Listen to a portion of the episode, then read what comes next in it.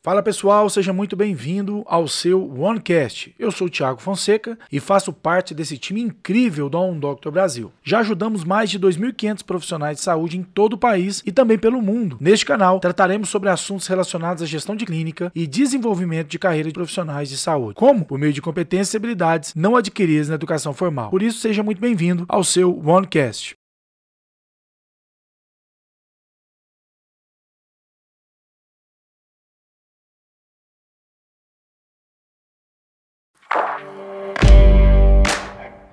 Fala doutor, fala doutora, seja bem-vindo então a esse OneCast, onde nós vamos falar, continuar na verdade, esse assunto tão importante que é a cultura organizacional. Imagina uma cena, você decide sair com seu esposo ou com a sua esposa, não sei se você é uma mulher que está ouvindo, e você resolve levá-la em um restaurante super, né, super confortável, um restaurante super charmoso na sua cidade, para você querer, né, você na realidade quer dar a ela uma sensação, uma experiência confortável, uma experiência agradável no dia do aniversário do casamento de vocês. Então, vocês se dirigem a esse restaurante e chegando lá, para sua surpresa, vocês não encontram lugar para estacionar o carro. Pergunto para você, como você se sente? Como você se sentiria nessa ocasião? E aí, de repente, você, com muito custo, conseguiu encontrar um lugar bem distante para estacionar o carro, leva sua esposa até o restaurante. Quando chega no restaurante, de repente, o, o, o Melier, né, a pessoa que está na recepção, vira para você e fala assim: Olha, hoje nós estamos lotados, mas se você quiser aguardar um pouquinho, pode ser que surja uma, uma, uma mesa. E você de repente fala assim: Não, tudo bem, vai. Já já estamos aqui mesmo, já arrumamos, né? Já nos arrumamos todos.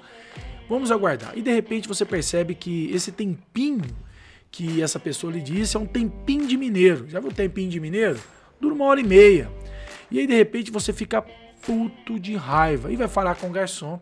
E o garçom, muito treinado, vira para você e fala assim: então, se você for sair daqui e for procurar um outro restaurante, você vai gastar mais ou menos uma hora, uma hora e meia até chegar nesse outro restaurante Chegando lá, você vai correr o risco de não encontrar um lugar para estacionar e nem para sentar também. Então, faz o seguinte: espera mais cinco minutinhos que eu te garanto que vai ter uma mesa. E aí você, né, convencido pelo garçom, resolve ficar e mais cinco minutos. Até que surge uma mesa e essa mesa você descobre que é ao lado do banheiro. E eu pergunto para você novamente: como você se sentiria?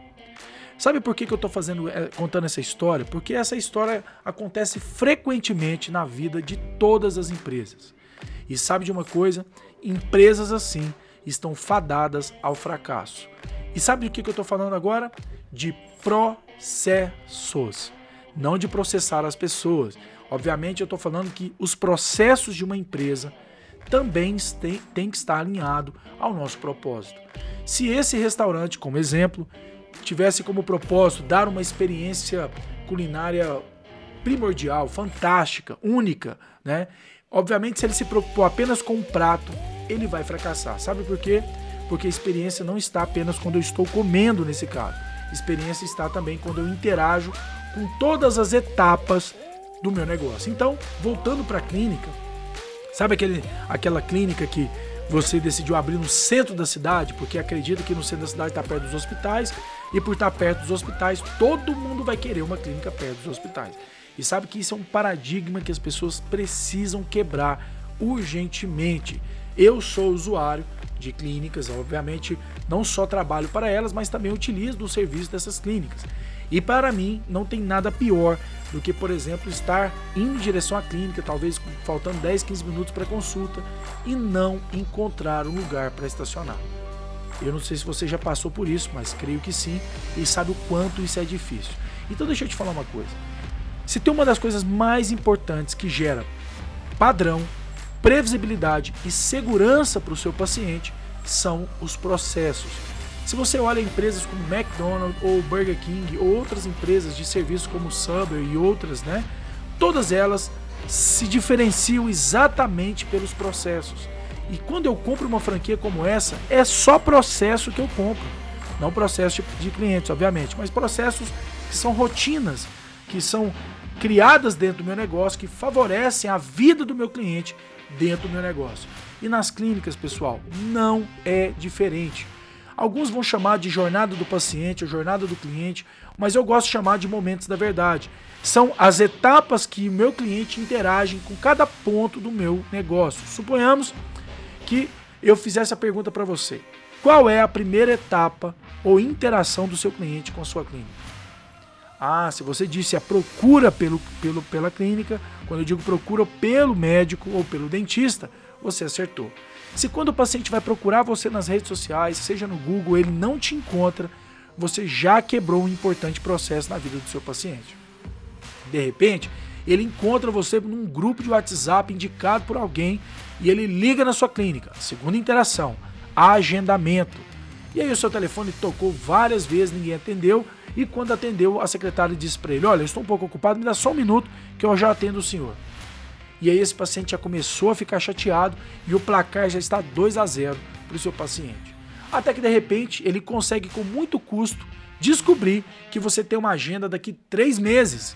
Nossa, ele fica pensando, gente, onde no mundo as pessoas hoje uma agenda com três meses? Claro, nas clínicas médicas e odontológicas. Então ele marca Gente, eu não sei você, mas eu para me lembrar de um, para eu lembrar de um agendamento daqui três meses é um parto, viu? É um parto. Não é à toa que as clínicas têm trabalhado o aspecto de, de confirmação de agenda, mas pense comigo, a acessibilidade desse caso é zero. Mas suponhamos que ele, que ele aceitou. E aí, o, segundo, o quarto, né, o quarto passo de interação com você é quando ele vai até a sua clínica, então, e ele tenta encontrar a sua clínica ou estacionar ou alguma coisa do tipo. Se essa experiência também foi ruim e o placar desse cliente já está 3 ou 4 a 0, já até perdi o placar porque não estão tomando goleada, né?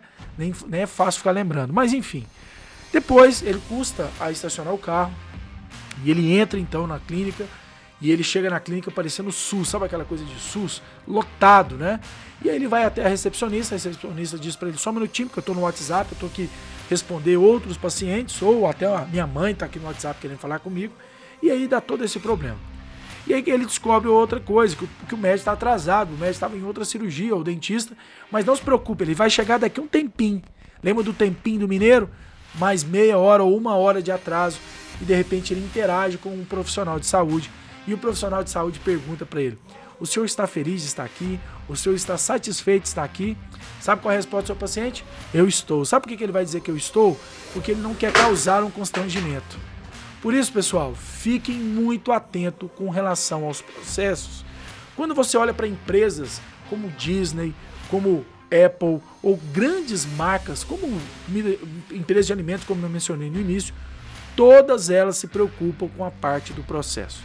Por isso, construir um processo não é algo tão simples, mas é algo que é necessário e urgente dentro das clínicas.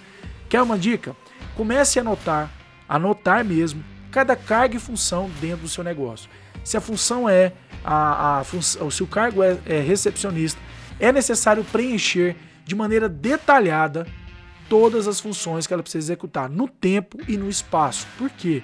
Você não pode prever ou, ou, ou simplesmente aceitar que a sua recepcionista tem tudo guardado na cabeça. Nem nós que estamos no negócio há muito tempo, nós não temos. Por isso que quando eu preencho e eu guardo essas informações de maneira escrita, eu permito inclusive que quando eu precisar demitir essa menina ou esse menino e chegar um outro recepcionista ou uma outra recepcionista, eu já tenho inclusive aquilo mapeado e anotado. E outra coisa, uma vez que eu anoto, eu vou e aplico isso dentro da minha clínica, já atento com as não conformidades. Tiago, o que é não conformidade? É tudo aquilo que fugiu do padrão da previsibilidade e que não trouxe segurança para o paciente. Por isso eu tenho que ter anotado em um papel as não conformidades conforme o dia, horário, o que aconteceu e qual é a solução que nós vamos propor para aquilo. Para que quando nós tivermos reuniões com a equipe, eu consigo sim agora a partir daqueles, daquelas não conformidades e corrigindo os processos dentro da minha clínica. Pessoal, deixa eu te falar uma coisa. O processo geralmente é algo imperceptível no, aos olhos, mas ele é perceptível pelos sentidos. Nós já falamos e cansamos de falar que toda decisão é emocional. Se eu atinjo, se eu provoco esse sentimento no meu cliente, a chance de fechar um negócio ou fechar um procedimento é infinitamente superior. Tá bom? Então, nesse, nessa etapa da cultura organizacional, processos, espero que você tenha aprendido, espero que você tenha ale, criado, é, a, a, acendido o um alerta na sua cabeça, porque se você não está fazendo isso, a chance de você estar fracassando é enorme, assim como o exemplo do restaurante. Beleza? Um abraço e até o próximo OneCast. E aí, doutor, gostou? Se sim, então compartilhe essa mensagem para que outros colegas também possam se desenvolver. Seja você também um canal de desenvolvimento na vida de outras pessoas. Um abraço e até o próximo OneCast.